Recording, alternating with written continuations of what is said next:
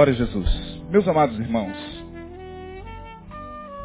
hoje eu gostaria de iniciar uma palavra com vocês baseada em um tema.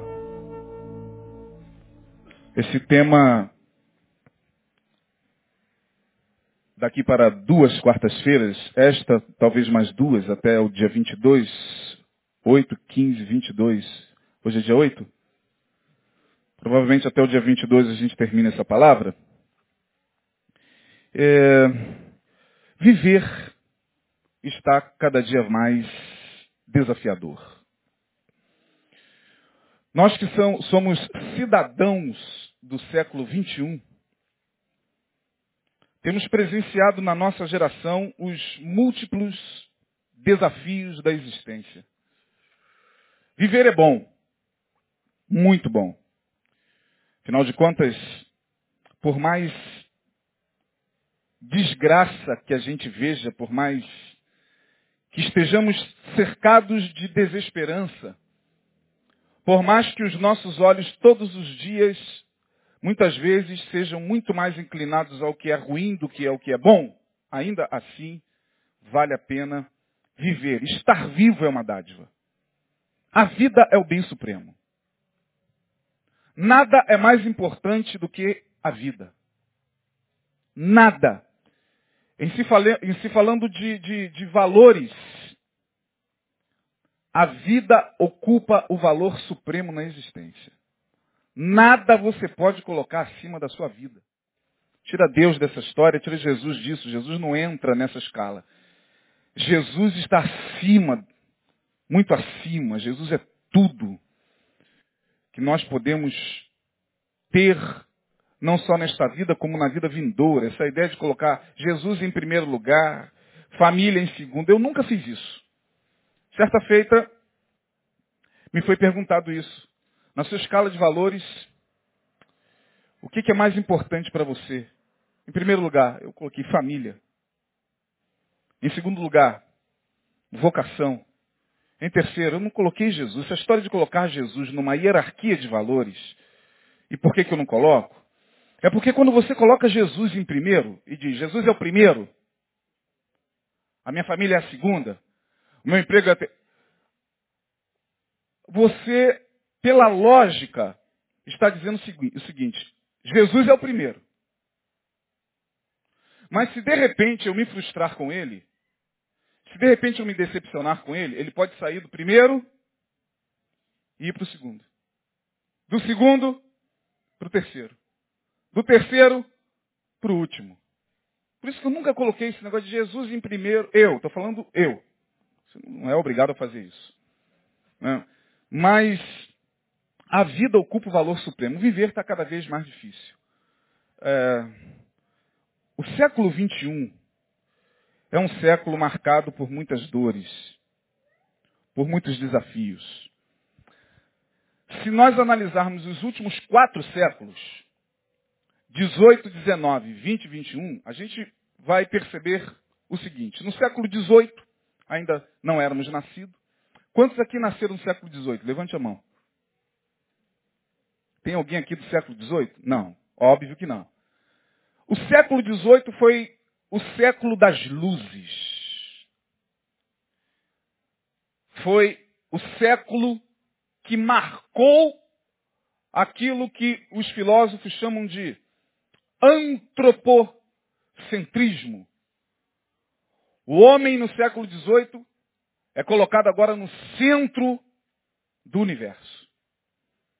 Porque antes do século XVIII, sobretudo antes de 1789, antes da mais poderosa de todas as revoluções presenciadas no planeta, a Revolução Francesa, a chamada mãe das revoluções, antes da Revolução Francesa, quem governava, sobretudo no Ocidente, era a fé. Tudo passava pelo crivo da fé. Tudo se, a fé que eu digo, a fé cristã. Vamos colocar o cristianismo, a igreja oficial. A igreja, desde o quarto século, desde 300 e alguma coisa, até mais ou menos o século XVI, foi quem ditou as regras para tudo na vida. Tudo era submetido ao crivo da igreja. Portanto, a teologia era a ciência máter durante todos esses séculos. Nada que se fazia poderia ser divulgado sem antes passar pelo crivo do clero.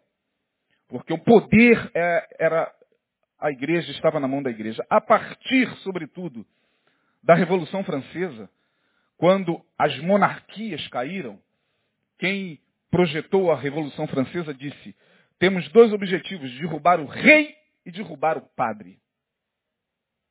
A Revolução Francesa veio com esses dois objetivos. Acabar com as monarquias, portanto, não haveria mais um homem com uma coroa na cabeça mandando nas pessoas. Todos deveriam ser livres e todos deveriam usufruir dessa liberdade. Era o lema da Revolução Francesa. O lema dos jacobinos, dos gerondinos, das duas poderosas classes que lideraram essa revolução. Derrubaram o rei. A igreja perdeu seu poder. O século XVIII entra com o homem no centro. O século das luzes. O século XVIII foi o século em que floresceu a ciência, floresceu o saber, a razão humana. A teologia sai do seu lugar supremo e passa a ser apenas uma ciência, dentre tantas outras. Ela não é mais a que dita as regras. Foi a partir do século XVIII que o mundo alavancou cientificamente. E no século XVIII celebrou-se o século da luz, porque veio o iluminismo, a própria palavra diz, iluminismo no sentido de iluminação na consciência, na razão. Agora, o homem é quem dirigiria o seu destino e não mais a igreja, não mais o clero, não mais aquele camarada com a coroa na cabeça chamada rei. O século XVIII passou. Veio o século XIX. O século da Revolução Industrial. O século da máquina ocupando o lugar do trabalho. Explodiu a Revolução Industrial no século XIX. Pessoas foram arrancadas de suas casas, artesãos, foram arrancados das suas residências para se dirigirem agora às fábricas. Agora começa no século XIX o proletariado, a fábrica, as máquinas, produzindo em uma hora o que um artesão produzia em uma semana. E veio a Revolução Industrial, tecnologia, e o mundo agora se via num rumo glorioso, sem precedentes. Passou o século XIX. Entramos no século XX. Quantos aqui foram nascidos ou são nascidos no século XX? Levanta a mão. Bom, eu sou do século XX, né? Sou de 1969. O século XX começa em 1901. Portanto, quem é nascido de 1901 para cá já é nascido no século XX. O século XX veio trazendo tecnologia, trazendo informação, trazendo dores, trazendo angústia, trazendo males da alma, trazendo depressão, trazendo síndromes as mais variadas. Foi no século XX. Portanto, é muito novo. É muito, mas muito novo, é muito recente. As nomenclaturas que a psiquiatria teve que arrumar para as várias doenças que foram surgindo, os vários distúrbios. Os psiquiatras ficaram doidos e tiveram que sistematizar doenças que foram aparecendo e que eles não tinham como nome, eh, denominar. E começou síndrome disso, síndrome daquilo, estresse pós-traumático, ansiedade não sei das quantas. E o século XX foi marcado pelo século da liberdade, mas o século também da ansiedade. O século XX passou. De 2001 para cá, entramos ou adentramos no século XXI. E este século XXI? Século XVIII, o século das luzes. Século XIX, Revolução Industrial. Século XX, o século da ansiedade. E o século XXI, Bom, eu, que estou longe de ser alguém que possa ser considerado um expert em leituras sociológicas, eu considero este século como século das incertezas. Estamos hoje no século das incertezas. A humanidade está caminhando, não se sabe para onde. O nosso presente século é marcado pela incerteza. As instituições estão duvidosas quanto ao seu destino. Os governos duvidosos quanto à economia. As famílias duvidosas quanto à sua sobrevivência, subsistência.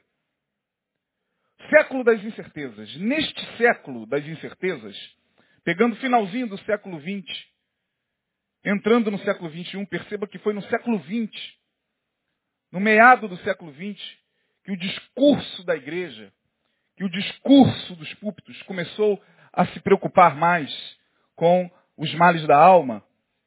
Antes disso, se falava muito sobre a volta de Jesus, que Jesus vai voltar, se pregava sobre o céu, que você tem uma casa no céu, que você vai ganhar uma coroa no céu, que você tem uma pedrinha na tua coroa que você vai receber só quando chegar no céu, que você tem tesouro, mas só, só verá no céu, que você tem uma herança, só colocará as mãos na herança quando chegar no céu. E céu, céu, Céu, lindo céu. Quantos se lembram dessa música? Céu, lindo céu. Céu, lindo céu. Bom, na metade do século XX, eu me converti na década de 80. De 1970, na década de 80, mais fortemente na década de 90, a gente começa a perceber uma nova linguagem nas pregações. Um novo rumo. Começa a se, a se falar mais sobre depressão, começa a se pregar mais sobre a questão do estar bem emocionalmente. Porque até então, antes disso, a gente nem sabia que tinha doenças emocionais. As pessoas iam às igrejas e nem sabiam que aquilo que elas estavam sentindo era uma depressão, aquilo era demônio. Aquilo era encosto, aquilo era qualquer outra coisa menos depressão menos angústia, menos qualquer outra doença que hoje já está é, é, é, muito detalhada pela psiquiatria. Mas na metade do século XX para cá nunca se falou tanto sobre depressão, sobre síndrome do pânico. E aí a gente liga a televisão e percebe que hoje esse linguajar ainda paira fortemente, sobretudo na, na, nos programas evangelísticos televisivos. Você foi chamado para viver bem, para estar bem. Você que está aí na sua casa, chorando, em depressão, em angústia. Você que está querendo dar um tiro na sua cabeça. Nunca se falou tanto sobre suicídio. Nunca vimos tanto suicídio. Nunca vimos tantos jovens se suicidando. Hoje, ainda estamos sob os auspícios, sob os resquícios do século XX. Continuamos vivendo numa sociedade onde as doenças emocionais estão ditando as regras. Hoje tem, tem nas redes sociais, existem comunidades que fazem apologia aos remédios psiquiátricos. Tem a comunidade do Rivotril. Eu tomo Rivotril. E com uma alegria enorme. É, vocês nunca viram isso não? Hoje os remedinhos já se tornaram companheiros das noites. Os antidepressivos, os, os ansiolíticos, os calmantes, os remédios psiquiátricos, hoje já ganham espaço na comunidade. O Rivotril nunca foi tão famoso como nesses tempos. É, daqui a pouco alguém terá um nome que vai colocar o nome do filho de Rivotril. Qual, qual é o nome dele? O nome dele é Rivotril Teixeira de Souza. Porque parece que ficou bonito. Parece que ficou bonito. Neste século das incertezas, meus irmãos, todos nós como seres humanos estamos buscando da melhor forma possível viver com equilíbrio, viver bem. Jesus disse, eu vim para que tenhais o quê? E a tenhais em abundância. Portanto, a proposta realmente do Evangelho não é só uma vida vindoura. Não é só.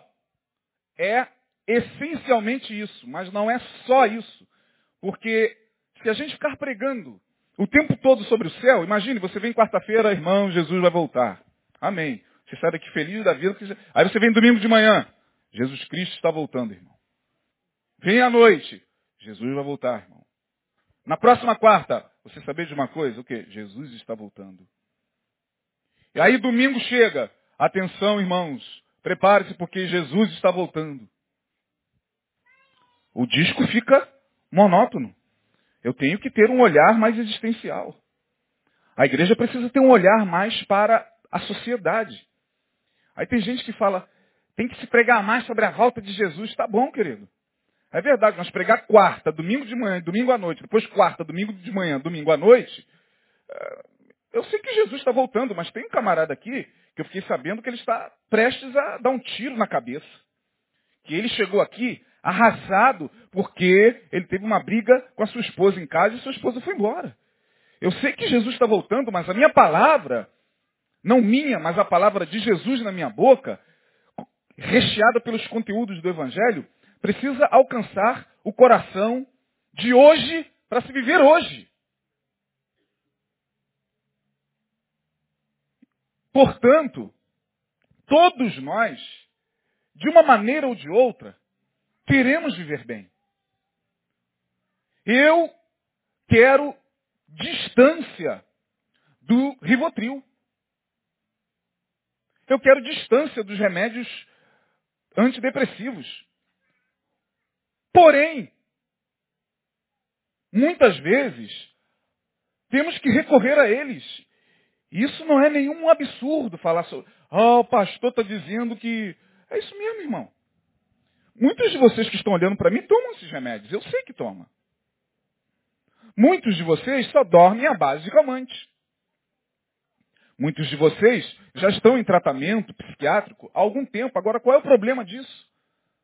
O problema é que nós ouvimos durante muito tempo que isso era pecado. Que isso era um absurdo, porque afinal de contas, o crente está 100% curado de tudo. O crente, quando se converte, ele está imune às doenças da alma. Foi que pregaram para a gente. Eu ouvi muito isso. Chegar dentro de um ambiente religioso e compartilhar com um irmão que você está vivendo um momento depressivo era um absurdo. Sobretudo nas igrejas onde só tinha gente santa, só tinha vaso de Deus, só tinha gente pulando, voando, é, levitando, falando línguas o tempo todo, todo mundo cheio do poder. Imagine você, ali, naquele ambiente, tendo que compartilhar sua angústia. Não dá, você tinha que pular com depressão e tudo também. Na hora de. É verdade, o que eu estou falando é verdade. Eu, eu, vim, eu sei do que eu estou falando.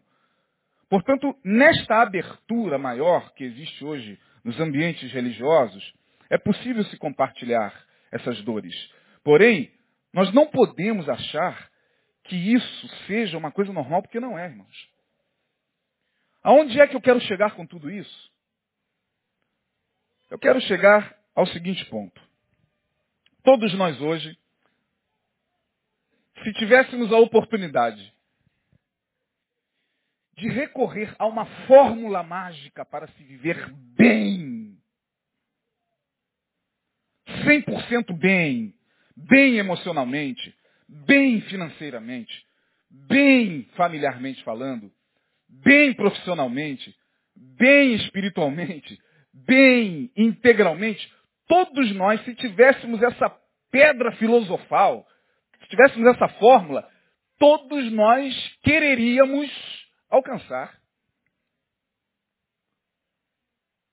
Se eu e você tivéssemos uma fórmula mágica que nos desse o segredo da felicidade eterna aqui nesse mundo, certamente nós pagaríamos tudo o que nós temos para alcançar essa fórmula mágica. As fórmulas não nos faltam. Nunca se produziu tanto. No século XX e no século XXI, nunca se publicou tanto livro de autoajuda. Nunca se publicou tanto, tantos livros de receitas de bolo para você alcançar o sucesso. 100 passos para alcançar o sucesso. 21 maneiras para se livrar da angústia. 59 passos para fugir da depressão. Sete maneiras para se conquistar um homem. 18 maneiras para se amarrar uma mulher. 25 maneiras para seu marido não fugir de casa. Você sai por aí, entra nas livrarias e vê se eu estou falando bobagem. Todo mundo tem ideia para tudo. Todo mundo tem a fórmula mágica. Os pastores, então, nossa, estão com a fórmula na mão. Venham, tem que ir. A condição é ir até aonde eles estão, porque eles têm a fórmula. E se você não for, você está roubado. Se você não estiver lá presente no ambiente onde a fórmula será passada, e aí dá a impressão de que realmente aquilo é uma verdade, porque após a reunião, as pessoas saem assim, ah, olha, o homem de Deus nos deu a chave do sucesso. Aí meu Deus do céu, será que isso funciona mesmo, cara? Olha, o homem de Deus me deu a chave para alcançar a prosperidade. O homem de Deus nos ensinou os passos. E eu confesso a vocês, meus irmãos, me perdoem, eu não acredito nessas fórmulas. Eu tenho muita dificuldade de acreditar em fórmulas. Receita de bolo nem sempre dá certo em casa. Meu Deus do céu, você chega e faz um bolo maravilhoso. Minha esposa, um dia desses, fez um bolo de caixinha. Mas bolo de caixinha, obviamente, tem que ter um segredo também. Ficou uma delícia. Mas ela sabe fazer bolo sem ser de caixinha. Porque hoje tudo, tudo é muito prático e trabalha essa coisa toda. Vou fazer um bolo, pega a caixinha, joga lá, até você faz. Claro. Ficou gostoso demais. Maravilhoso. Isso foi há dois feriados atrás. Na semana passada, numa determinada tarde, ela falou, vou fazer um bolo. Eu falei, opa, faz aí. Ela pegou a caixinha, fez o bolo. Isso aqui estava melhor. Aí ela falou, eu não sei que deu errado. Como é que pode? Eu falei, como é que pode um bolo de caixinha dar errado? Ela falou, não sei. Alguma coisa, estou com a mente cansada, não sei o que aconteceu. Mas bolo de caixinha dá errado, irmão. Não é 100% garantido que o mesmo bolo que você fez maravilhoso hoje vai ser exatamente o mesmo bolo amanhã. Quanto mais fórmula de felicidade, fórmula para se alcançar o sucesso. Dez passos para isso, vinte passos para aquilo. Não creio nisso. Porém, hoje, eu não queria falar de fórmula. Eu nunca preguei sobre fórmulas. Eu nunca enganei ninguém nesse sentido, irmãos. Deus é testemunha nesses meus 24 anos de ministério. Nunca, nunca fiquei pregando ilusão. Eu não gosto de ser enganado. Eu não gosto de ser iludido. Eu sou uma pessoa que me dou, me dou ao, ao, ao, ao trabalho de pensar. Como é que eu, como pastor, vou ficar enganando? Como é que eu, como pastor, vou ficar com interesses, sabe lá quais, passando para você fórmulas? Para mim não existe fórmula. Pastor, o senhor está casado há quanto tempo? 23 anos. Pastor, qual é o? Qual é o? Fala mais alto. Até hoje eu não sei. Segredo eu respondo. O segredo está naquilo que Jesus falou. Basta cada dia, a cada dia nós vamos vivendo e estamos vivendo a cada dia 23 anos. Esse é o segredo. A gente tem orientações a dar, a gente tem pontuações a fazer, a gente tem alguma coisa a passar para aqueles que estão casando agora. No meu caso, os meus filhos. Né? com quem eu tenho muita responsabilidade no sentido de orientar, mas fórmula, segredo do sucesso, eu não acredito nisso, irmãos. Mas hoje, eu queria falar sobre essa questão da simplicidade da vida. Hoje eu vou falar de coisas muito simples. Vou começar falando de coisas muito simples. É... Eu pensei hoje num tema livre, livre, para ministrar. Um tema que me permitisse abordar a palavra com mais liberdade, sem ficar presa, sem que o tema ficasse preso ao texto. Portanto, é um sermão, é uma palavra cujo tema é livre. E o tema que me veio à mente é esse. Coloca aí, campeão. Já colocou? O decálogo dá o quê? Decálogo vem de deca, né? Dez. Pastor, então é fórmula? Não, não é fórmula. Seriam dez princípios. Eu não acredito em fórmula. Eu acredito em princípios. Ah, sim, os princípios, eles para mim são inegociáveis. Jesus não deixou fórmula, deixou princípios. E nós pregamos princípios. Portanto, o que eu vou, a partir de hoje, para as próximas duas quartas-feiras, compartilhar com vocês, são dez princípios. Simples. Que, se nós entendermos e conseguirmos pelo menos desses dez, colocarmos alguma coisa em prática, irmãos, é bem possível que a gente, no meio dessa loucura, conforme o pastor Alisson orou aqui, no meio dessa sociedade completamente louca, sem direção, sem referencial, sem rumo, onde cada dia você vê uma loucura nova, onde cada dia você vê alguém enlouquecendo, onde cada dia você vê uma barbaridade, e parece que o ser humano, é, no seu estado mais primitivo e mais animalesco, não tem fim na sua maldade. Se a gente conseguir entender isso aqui, eu não estou aqui falando, olha irmãos, eu trouxe para vocês a, a, a, a, a fórmula. Não, não é fórmula. São princípios simples. Por isso que eu coloquei decálogo da simplicidade. Dez coisas tão simples quanto essenciais à vida. Se você entender isso, eu vou fazer de tudo para pelo menos compartilhar hoje duas. Se a gente entender isso, irmãos, a gente vai conseguir, nos derradeiros dias, nos dias que nos restam sobre este orbe terrestre, sobre a face desta terra, se a gente entender isso e colocar no coração de que ainda vale a pena viver, mesmo que tudo à nossa volta nos convide a desistir da vida, mesmo que tudo à nossa volta é, conspire, e de conspiração entendo pra caramba, irmão.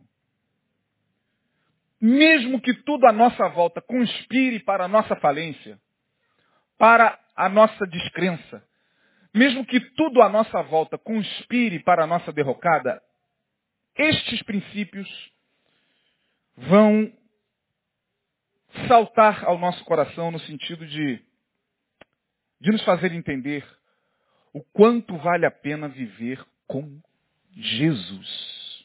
Eu estou falando de viver com Jesus, irmão, que já está difícil.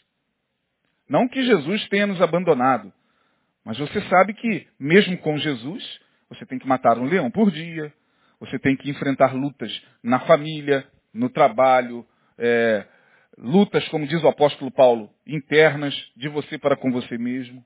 E só Deus sabe das lutas de cada um. Só Deus sabe o que, que sobe ao nosso coração todo dia. Só Deus sabe do que passa na nossa cabeça e o que muitas vezes a gente tem vontade de fazer. Só Deus sabe. Esses princípios acreditam, acredito eu, né? Só mesmo aqueles que a partir de hoje acompanharem vão poder testificar isso. Acredito eu que tais princípios, esse decálogo, né, já que o povo de Israel recebeu o decálogo lá de Moisés, aquele decálogo pesado, ah, os dez mandamentos, né, poderosíssimos, ardendo em fogo, Deus mesmo escrevendo ali, Não matarás. Não adulterarás. Não terás outros deuses diante de mim. Quando você se depara com os dez mandamentos, tudo que o povo de Israel tinha que falar era, não temos a menor condição de cumprir isso. Mas o texto mostra o contrário. Moisés desce do monte, fala para o povo a lei de Deus e o povo, insensatamente, numa mente primitiva, coletiva, diz, tudo que o Senhor nos disse, nós faremos. Não tem como, irmão. Não são dez mandamentos. São dez coisas muito simples. Muito simples. Vocês verão que são dez coisas muito simples. A primeira é essa aí. Nunca descreia do poder do amor. Repita comigo. Nunca descreia. Melhor, olhe para a pessoa que está mais próxima a você, mesmo que você não a conheça. Diga, nunca descreia do poder do amor. Ainda que você demore muito a ver os resultados. Por que isso, irmão? Porque nós vivemos numa total falência desse sentimento chamado amor. Hoje, hoje, os homens distanciados de Deus, distanciados de Cristo, distanciados da verdade e da luz, vivem segundo o princípio maquiavélico. Nicolau Maquiavel foi um filósofo que viveu no século XVI. Ele escreveu um livro que foi o mais lido depois da Bíblia, no século XVIII. Foi o livro mais lido depois da Bíblia, é o Príncipe. Onde Maquiavel ensinava ao príncipe como é que ele deveria governar. Maquiavel foi lido pelos grandes generais, pelos grandes líderes da sua época. E no Príncipe, ele mostra que para sobreviver, você tem que lutar por você mesmo. Maquiavel, da onde vem a palavra maquiavélico, e ele é maquiavélico, vem de Maquiavel, Nicolau Maquiavel. Ele vai dizer o seguinte, que temos que sobreviver por nós mesmos. Se alguém entrar na tua frente e impedir a tua caminhada, atropele. Eram os ensinamentos de Maquiavel para o príncipe. Se tu quiseres governar sem problema, dizia Maquiavel, faça com que o povo comece primeiramente te temendo. Para que no meio do teu reinado eles te respeitem. Para que só no fim eles te amem. Mas imponha o terror. Use a arma, se for possível. E o próximo, dizia Maquiavel, o próximo, fique de olho nele. Cobisse tudo que for dele, antes que ele cobisse tudo que é teu. Maquiavel.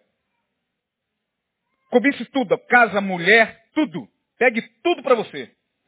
Porque se você não fizer isso, certamente ele vai fazer isso com você. É, meu amigo? É a lei do cão. A lei de Maquiavel é a lei do cão. Maquiavel se resume naquela, naquele ditado da vovó. Farinha pouca. Hã? É assim que vive a nossa sociedade, meu irmão. Olha para o trânsito. Tem um espaço desse tamaninho, 20 carros que Meu Deus, não dá para passar uma bicicleta, irmão, calma. Peraí, daqui a pouco, cara, que isso, gente? Todo mundo querendo vencer todo mundo. Todo mundo querendo derrubar todo mundo, todo mundo apressado, todo mundo só querendo saber de si. É, é o meu horário, não quero saber. É, é, é a sociedade maquiavélica. Uma sociedade que não acredita mais no amor. Uma sociedade que ouve a palavra de Deus e ouve os pastores e os ministros de Deus falando, olha, Jesus falou que nos últimos dias o amor de muitos esfriaria. Cuidado, mas ainda assim, ao ouvir, percebe-se que esse amor já esfriou há muito tempo no coração. E eu digo uma coisa para vocês, já tenho falado isso aqui em outras ocasiões. Esta era, fazendo mais uma observação do século 21, é a era da psicopatia. O século 21, quem viver, continuará vendo. Quem tem olhos que veja. É a era da psicopatia. O que, que é a psicopatia? O psicopata é aquele que não tem nenhum tipo de sentimento pelo próximo. O psicopata, você já sabe muito bem, tomando como exemplo os serial killers, é aquele que mata e vai almoçar em cima do corpo. É aquele que esquarteja e vai para o bar tomar uma cerveja com os amigos. Esta era é a era da psicopatia. Por quê? Porque aonde falta o amor, sobra psicopatia, irmão. Eu sou de uma época, eu, Isaías, nascido em 1969, tenho 44 anos. Na minha adolescência, por incrível que possa parecer, até os bandidos eram mais respeitados pela molecada. Eu conheço, ou conheci pela mídia, um bandido muito famoso da minha época chamado Escadinha. Quantos já ouviram falar nele? Olha, eu me lembro que quando eu brincava na rua, aí os garotos pegavam aquelas chapinhas assim e colocava na madeira, puxava um elástico e a gente fazia aquelas brincadeiras de arma. Quantos já brincaram com isso aqui? E dividimos. Quem vai ser polícia? Quem vai ser bandido? Tinha que ter o, o, o bando do mal. No bando do mal, todo mundo, só escadinha, só escadinha. Impressionante. Todo mundo queria ser o escadinha. Porque a bandidagem daquela época, bandido é bandido, né? Mas, irmãos, você pega, por exemplo, bandidos como Escadinha, como, como o Gordo, que depois se converteu lá no presídio, Caio Fábio pregou tanto para o Escadinha quanto para o Gordo e, e, e, os batizou lá mesmo. É, você pega bandidos como, por exemplo, é, sei lá, Madame Satã, eu não era nem nascido. É, eram bandidos, eram, eram do submundo, eram, mas havia algo neles, mesmo que, que, que fosse uma sombra uma sombra de humanidade. Uma sombra de humanidade. Eu me lembro que, que aquele pagodeiro que faleceu convertido, Bezerra da Silva fez uma música para o Escadinha. Lembra? Quando o Escadinha foi preso, ele fez uma música dizendo, ah, seu bom juiz, seu bom juiz, não bata esse martelo e não dê a sentença. Antes de ouvir o que meu samba diz, esse homem não é tão ruim como o senhor pensa. Ah, seu João. Havia, havia um certo respeito, porque os caras, os caras não esquartejavam pessoas inocentes. Os caras não saíam por aí tocando horror. Ficavam lá no reinado deles, a questão ali era, era outra, era o tráfico, é claro, tinha mortes, muitas mortes. Mas hoje, o bandido esquarteja o trabalhador dentro da van é preso e ao ser preso fica rindo para a câmera. Rindo. Rindo. O cara esquarteja a mulher, é preso e o camarada vai lá e pergunta a ele, por que, que você fez isso? Eu sou, ah, não sei, fiz. Na hora do nervoso, sabe como é que é, né? A gente, ele esquartejou na hora do nervoso. Imagine se na hora do nervoso a gente fosse esquartejar todo mundo, cara. Mas está assim. O que está acontecendo é algo assustador, irmãos. Me perdoe, eu posso até estar exagerando. Eu acredito que, sei lá, minhas impressões podem estar um pouco exageradas ou não, mas é uma psicopatia que você vê hoje.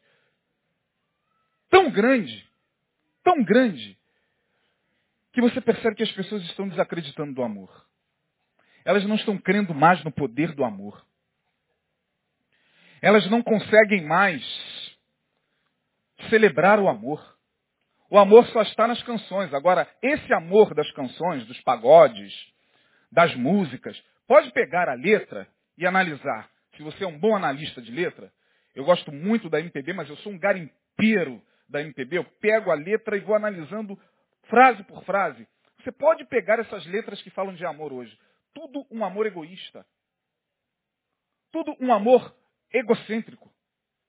Um amor que está sendo cantado ao outro e devotado à outra para que a outra o sirva nas suas necessidades. Não é o amor que se preocupa mais com o semelhante, com o ser humano. Portanto, esse é o primeiro princípio para quem quiser entender e para quem quiser manter-se, pelo menos com um pouquinho de sanidade, nesse mar de loucura no qual a nossa sociedade já está mergulhada há muito tempo. Nunca descreia do poder do amor. Ah, mas pastor, a gente ama, ama e só recebe burdoada. Eu também já falei muito isso, irmão. A gente ama, ama e a gente só é pisado pelas pessoas. A gente ama, ama, ama e a gente só é traído. E aí o que vai fazer, irmão?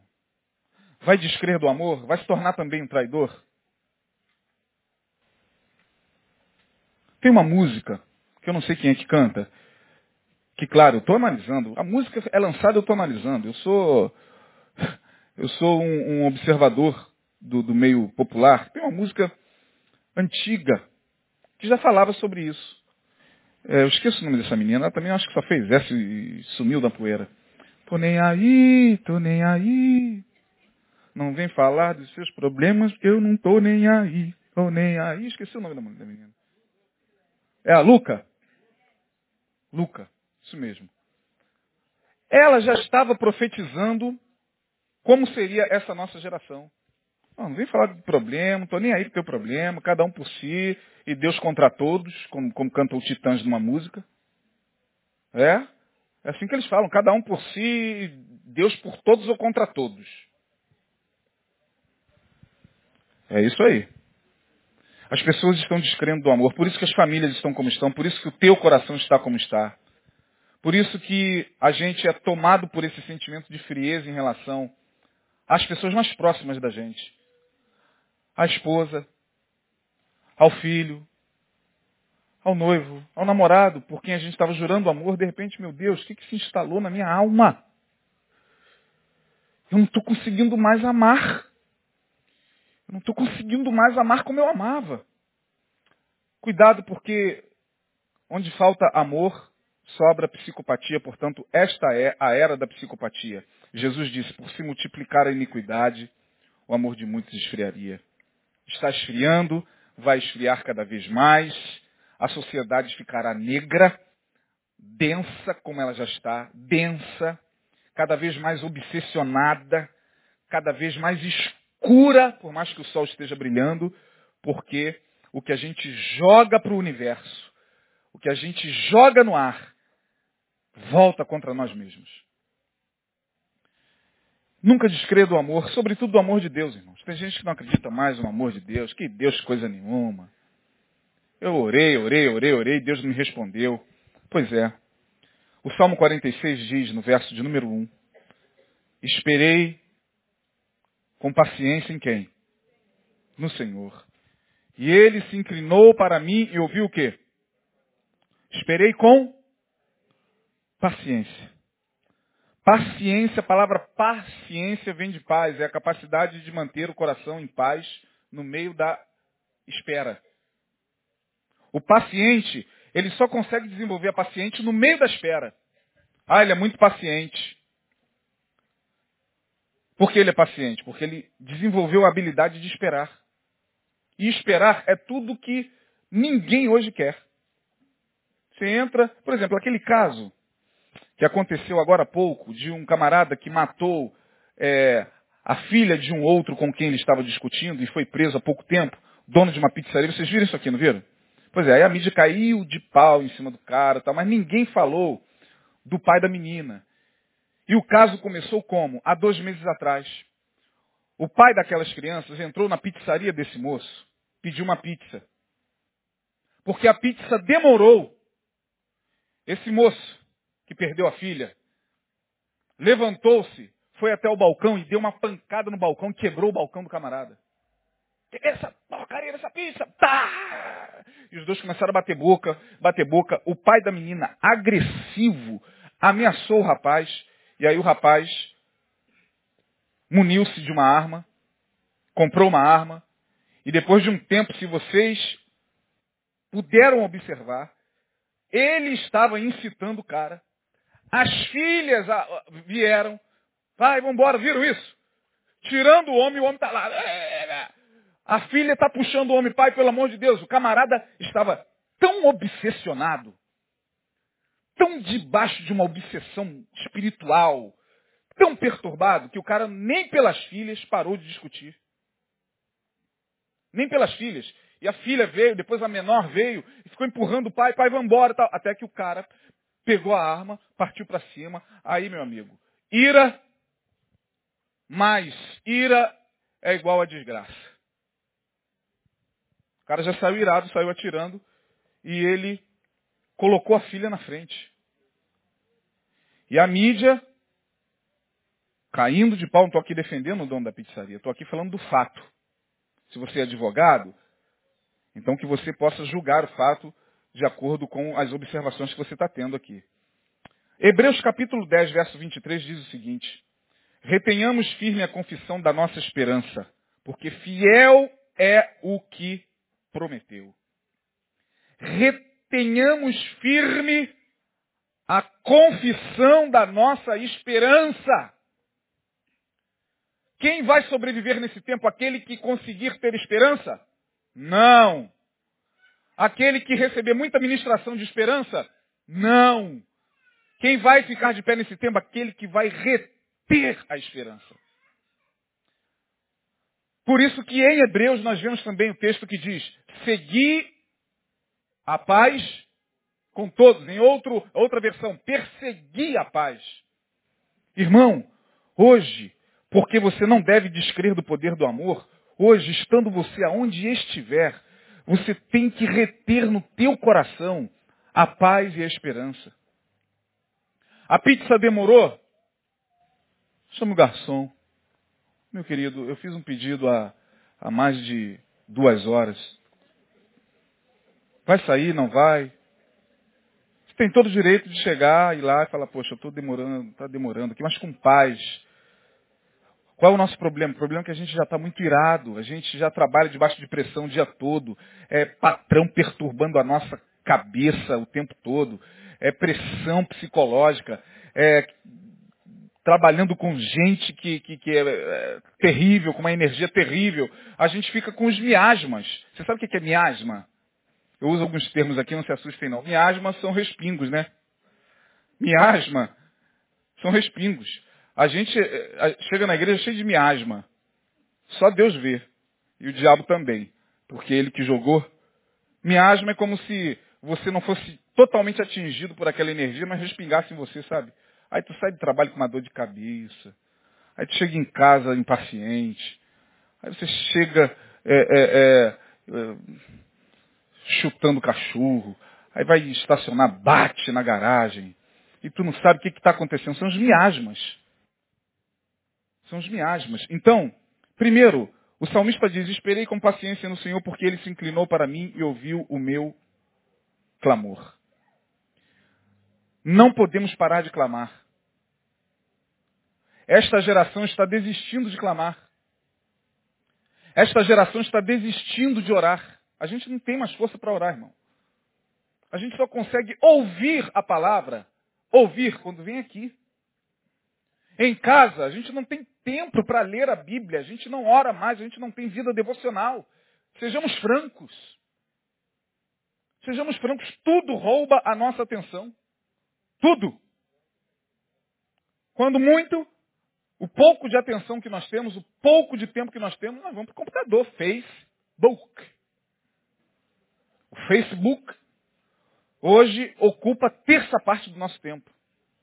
Tirou terça parte do nosso tempo e a gente não consegue mais sair daquilo ali. Portanto, este é o primeiro princípio. Repitam comigo, nunca descreia do poder do amor ainda que você demore muito a ver os resultados. Está entendido isso aí? Muito simples, né? Simples demais. Segundo princípio. Não tema pedir em oração. Pois o Pai tem prazer em nos ouvir. Diga o Pai tem prazer em me ouvir. Pedindo em fé confiante. Mas lembre, preste atenção, que Deus, o que está aí? não está preso à oração. Preste bem atenção nisso aqui, irmão. Peça, porque Deus tem prazer naquilo que nós pedimos em fé confiante. E aqui eu quero fazer uma observação, já que nós vamos parar nesse segundo princípio. De uns tempos para cá, por conta da teologia da prosperidade, porque a teologia da prosperidade varreu a igreja, tomou conta da igreja, e aí, de uns tempos, de uns meses, aliás, de uns três, quatro anos para cá, meses não, né? Bota anos nisso. A gente vem é, é, desenvolvendo uma outra linguagem contra a teologia da prosperidade. E a linguagem é simples. Vocês com certeza já devem ter ouvido muito da gente aqui, em outros lugares, em congressos. É melhor a gente ser do que o quê? Ter.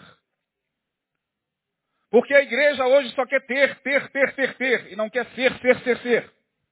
Porque hoje a gente vem à igreja só para pedir, pedir, pedir, pedir. É verdade. Isso é pura realidade. A teologia da prosperidade, ela conseguiu desenvolver no coração dos crentes esse parasitismo no sentido de achar que a espiritualidade é só isso. Não, a espiritualidade não é só entrar na igreja e pedir, pedir, pedir. Porém, também pedir. Porque senão vai chegar um momento que você vai entrar na igreja e por causa de eu não posso pedir, eu não posso pedir, eu não posso pedir, porque senão eu vou estar pecando. Eu não posso. Aí você não vai pedir mais nada. Você vai ficar com medo de Deus, com vergonha em pedir alguma coisa. Porque não, o que, que Deus vai entender, né? Vai achar que eu sou um parasita. Né?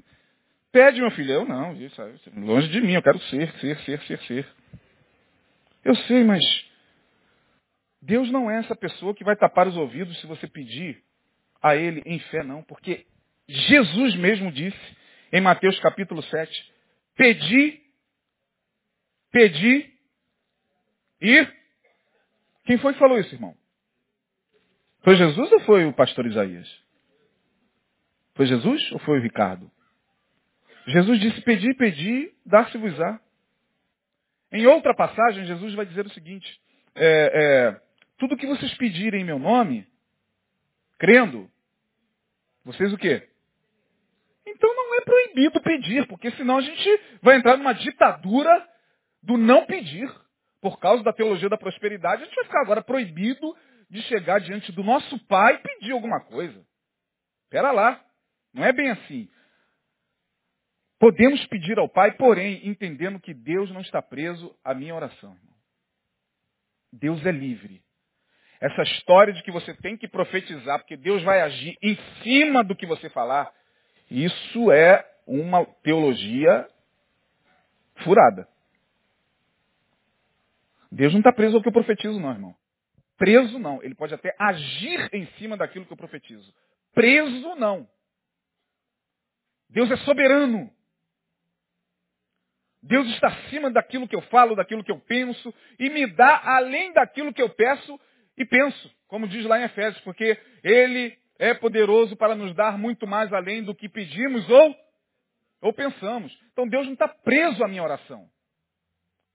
Deus não está preso ao profetiza, profetiza, profetiza, porque se você não profetizar não vai acontecer. Já aconteceu muita coisa na minha vida que eu nunca pedi. Caiu assim no meu colo, brum, da parte de Deus. Ah, que isso, Senhor? Ah, quis te dar.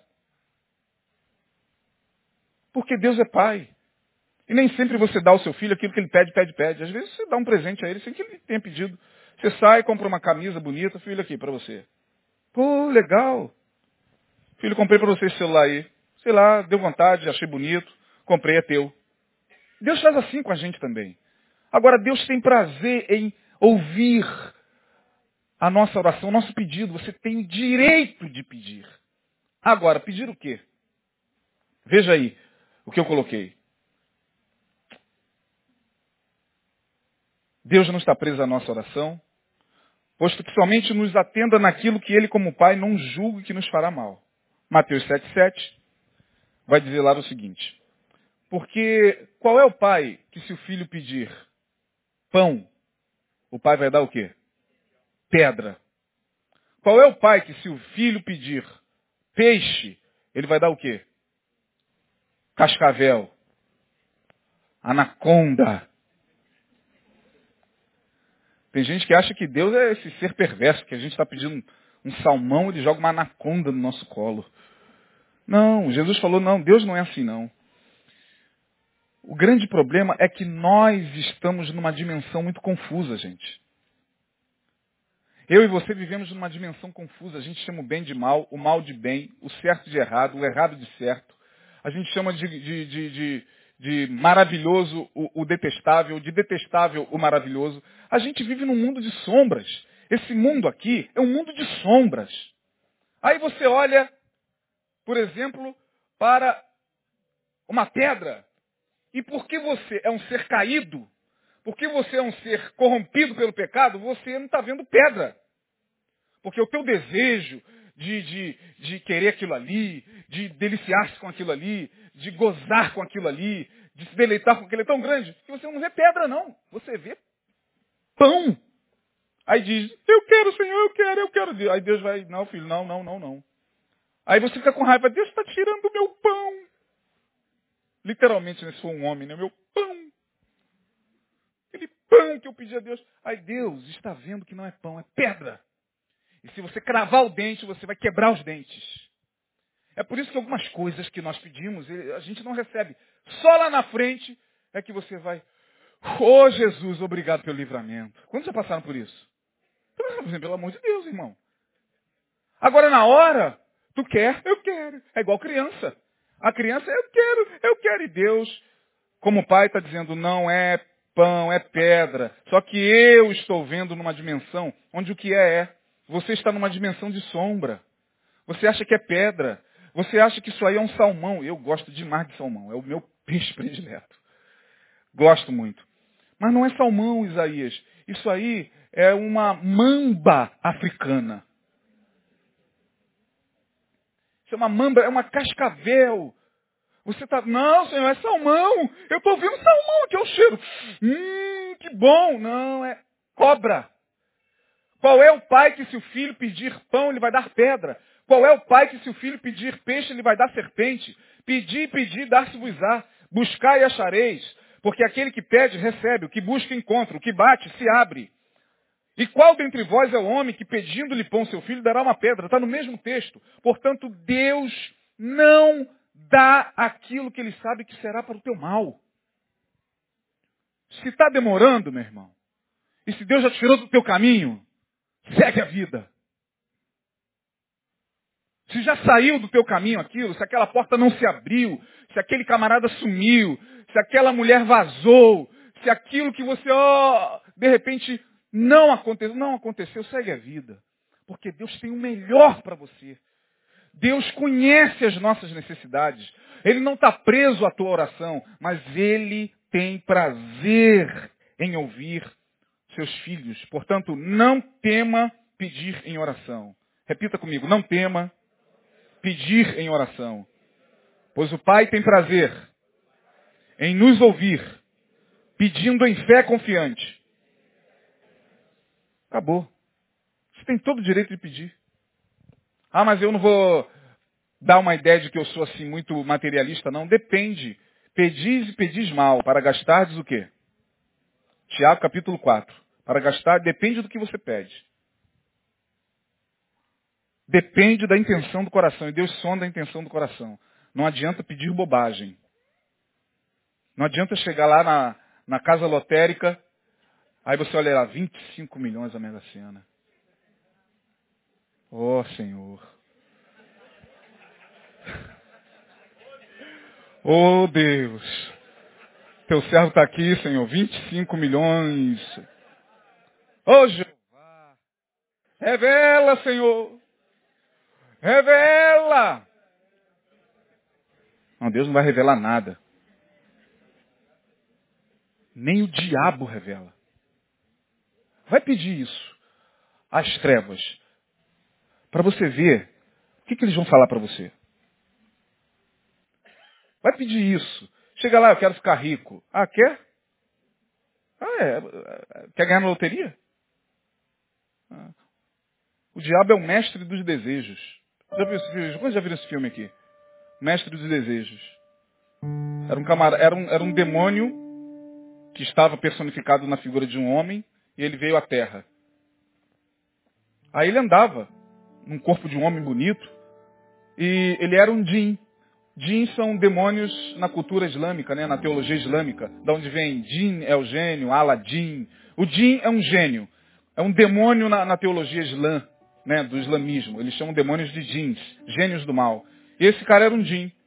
Aí uma vez ele entrou numa loja, uma menina bonita, ele incitava as pessoas a pedir, ele incitava as pessoas a fazerem um pedido. Aí ele entrou numa loja, a menina, linda menina, e ele pegou algumas roupas, a menina não sabia que ele era um Jim. E começou a galantear a menina, e a menina, você é muito bonita. Uma pena que a juventude passa, a velhice chega. Ela é verdade. Quem dera se nós ficássemos jovens para sempre. Ele é só pedir. É mesmo? Pedir? Como assim? É só pedir. Eu quero ficar jovem para sempre. Aí ela riu, pensando que era um, um camarada jogando conversa fora. É mesmo? Só pedir. E como é que eu peço? Assim, eu quero ficar jovem para sempre. Tinha que pronunciar. Aí ela, ah, então tá bom. Eu quero ficar jovem para sempre. Aí mostra ele saindo da loja com as compras e de repente mostra ela assim um manequim. Transformou ela num manequim. O diabo é o mestre dos desejos. Deus é pai. Você está pedindo, ainda não recebeu? Espera com paciência no Senhor, irmão. Pode ser serpente e não peixe. Pode ser pedra. Você vai quebrar os dentinhos. Vai dar trabalho depois. Deixa o Pai cuidar de você, no nome de Jesus. Vamos parar por aqui. Amém? Na quarta-feira que vem a gente continua, vai até os 5, aos 6 mais ou menos. E na outra quarta a gente termina esse decálogo da simplicidade. Que Deus abençoe você. Vamos ficar de pé. Glória a Deus. Leva-nos em paz. Obrigado, Senhor, porque se não crermos assim, no que creremos? Se não for assim, ó Deus, se não for pela simplicidade do teu evangelho, como será? Nós estamos confiantes de que a tua palavra é simples e nós não precisamos, ó Deus, inventar nada. Nós não precisamos, ó Deus, criar nada. Nós não precisamos, ó Deus, mirabolar nada, porque tudo já foi nos dado na cruz do Calvário. Sim, ó Deus, tudo que Jesus conquistou na cruz já é direito nosso, é nossa herança. E a nossa maior herança é o Senhor mesmo, conosco todos os dias, dando-nos a certeza de que no meio desta sociedade tão enegrecida, Senhor, de pessoas tão desesperançadas, o Senhor está conosco. Da manhã até o pôr do sol e ao longo da noite. Dá-nos uma noite de esperança para o dia de amanhã. No nome de Jesus nós assim oramos e agradecemos. Amém. Amém. Deus abençoe. Quarta-feira estaremos aqui.